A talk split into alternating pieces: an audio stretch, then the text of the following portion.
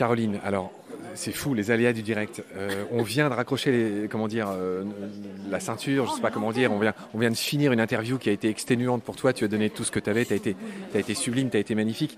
Et à l'instant où on raccroche le manteau, si j'ose dire, il y a Mathieu Ricard qui arrive, ce fameux moine bouddhiste qui est le fils d'un immense éditorialiste euh, sur Révèle, je, je, crois, me souvenir. Je l'ai interviewé tout à l'heure en venant dans le taxi. Et donc, tu me disais que tu avais envie de faire une blague mm. et d'aller lui proposer un Pernod à Mathieu Ricard. Et donc, est-ce que tu referais cette blague euh, Est-ce qu'on tenterait le coup? Ah. Il y a du monde, ça a l'air sérieux quand même. Hein. C'est quelque chose qui pourrait te valoir la porte, qui pourrait te valoir une punition, qui pourrait te valoir. La honte surtout. La honte, effectivement.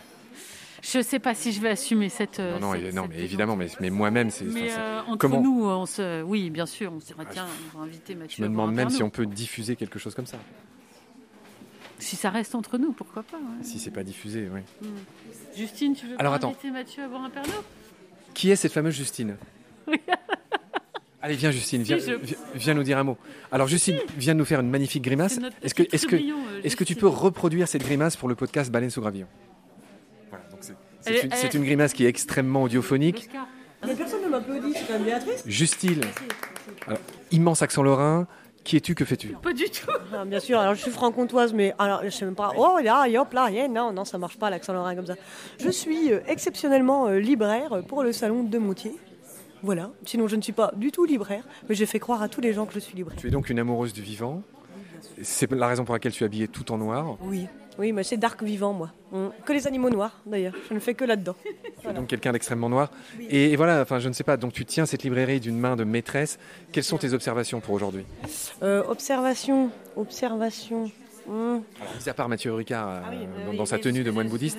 Oh, bah, malheureusement, on avait des nappes oranges, on aurait aussi pu euh, jouer ce rôle, mais on ne l'a pas fait. Hein, je suis navrée. On lui laisse tout l'honneur à, lui. Eh bien, ma foi, les gens sont fort sympathiques, je trouve. Hein, ils sont parfois tatillons et posent des questions. Raconte un peu la chiantise. C'est aussi des choses qu'il faut raconter. Euh, Baleine sous Gravillon explore tous les, les facettes, si tu veux, de, ce festival. Mais on, va, on va consterner personne. Mais mis à part euh, le, comment dire, la sympathie, l'amitié évidemment qui, qui inonde tout ça, euh, quelles sont les petites choses qui vous énervent en tant que libraire? Alors, je pense qu'il y a deux catégories.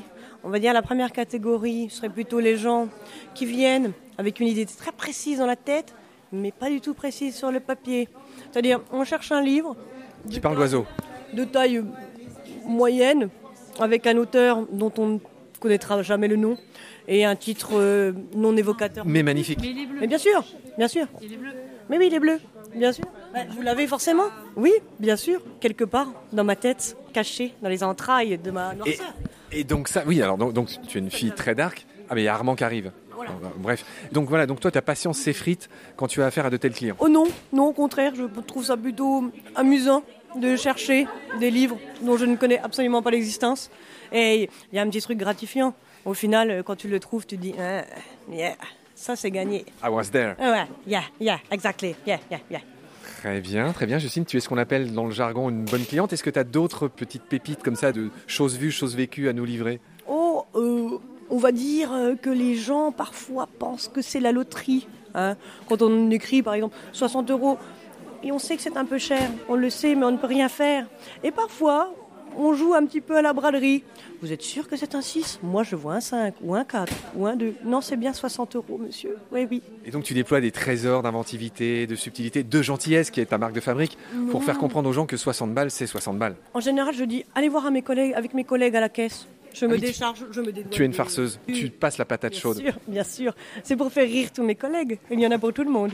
C'est-à-dire que c'est un peu comme la notion de travail. Tu es consciente que c'est une belle chose et donc à ce titre, tu le partages. Tu le partages avec les autres. Bien sûr. Surtout quand je vois des livres très lourds. Je me dis, oh, mais mes collègues adorent porter les livres très lourds, alors que moi, peut-être pas.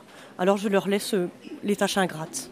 Oui, tu regardais mes gros biceps? Non, je, figure-toi que je suis moi-même un artiste malgré tout et je vois que tu as une plume de tatoué sur l'avant-bras.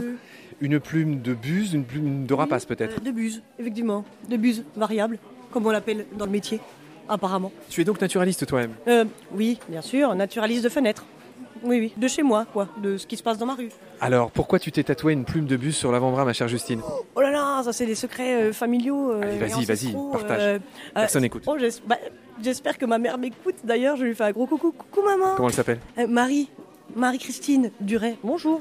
Ouais, elle va se reconnaître, c'est sûr. Elle m'écoute maintenant. C'est pour ma maman, qui est une amoureuse des lettres et moi une amoureuse des oiseaux et des lettres aussi. Je lui fais un peu partager ma passion de l'ornithologie maintenant. Si elle ne connaissait pas du tout ça, pas du tout ce milieu. Et du coup, euh, voilà, on a des petites euh, conversations euh, sur l'ornithologie maintenant avec ma, ma chère mère. Bon, Plume de Buse qui est dédiée à l'amour que tu portes à ta maman, on a bien compris. Allez, pour finir, justement, est-ce que tu nous raconterais pas une petite, ce que j'appelle une petite pépite de connaissances sur la buse? Toi qui as l'air très ornitho, raconte-nous Ouais. quelque chose. Moi, j'ai appris récemment que les buses mangeaient des vers de terre parfois.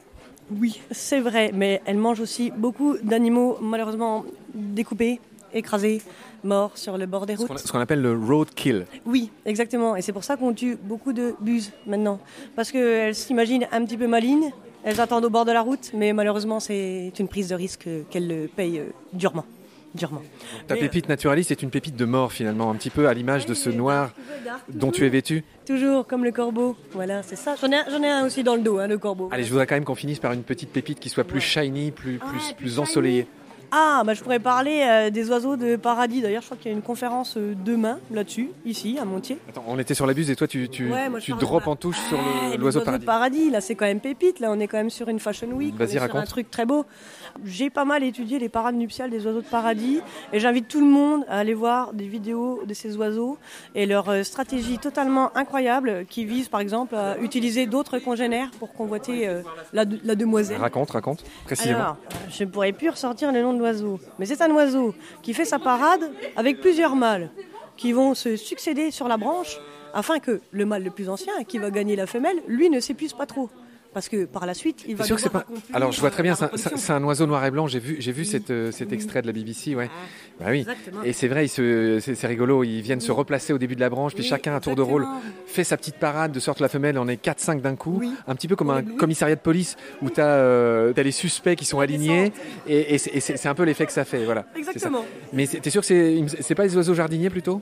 Eh ben, on peut les qualifier un petit peu euh, d'oiseaux de paradis, on va dire. Paradis, sont à peu, jardinier. à peu près dans la même flore. Finalement, dans, dans ta tête, les choses s'entrechoquent. Le paradis, le bien jardinier, sûr, bien sûr. euh, le noir, le blanc. Mais tout est un tout, si j'ai envie de dire. Bon, écoute, Justine, bon, il est temps que tu ailles te reposer. Je vais, on, va, on va évidemment te, te libérer. C'est pas, c'est pas une mince affaire cette histoire de librairie. Grand merci de nous avoir accueillis.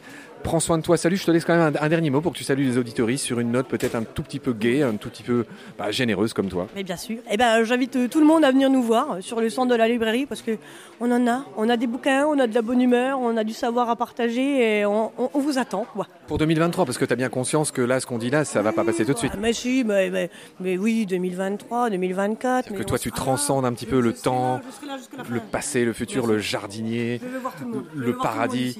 Pour toi, tout est le grand tout. Le grand tout. Voilà, on y revient, tu vois. Un immense merci, Justine. Merci de ce moment. Merci pour ce moment, comme dirait euh, Valérie Trierweiler, ton idole. Je n'osais pas le dire, malheureux. Eh ben, merci. Merci à toi aussi. Hein et puis, bah, à 2023 aussi. À très vite. Merci, Justine. merci, Marc. Salut.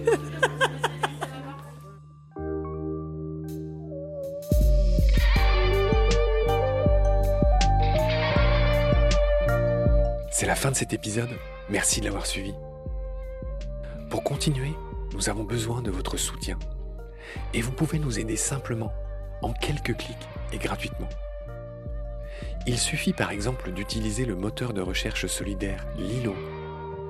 Ainsi, chacune de vos recherches sur Internet générera des gouttes qui seront reversées au projet de votre choix, comme Baleine sous gravillon par exemple. Vous pouvez par ailleurs vous abonner à nos podcasts comme d'habitude, partager les liens, devenir adhérent de l'association BSG ou encore faire un don sur Helloasso ou sur Tipeee. Grand merci par avance.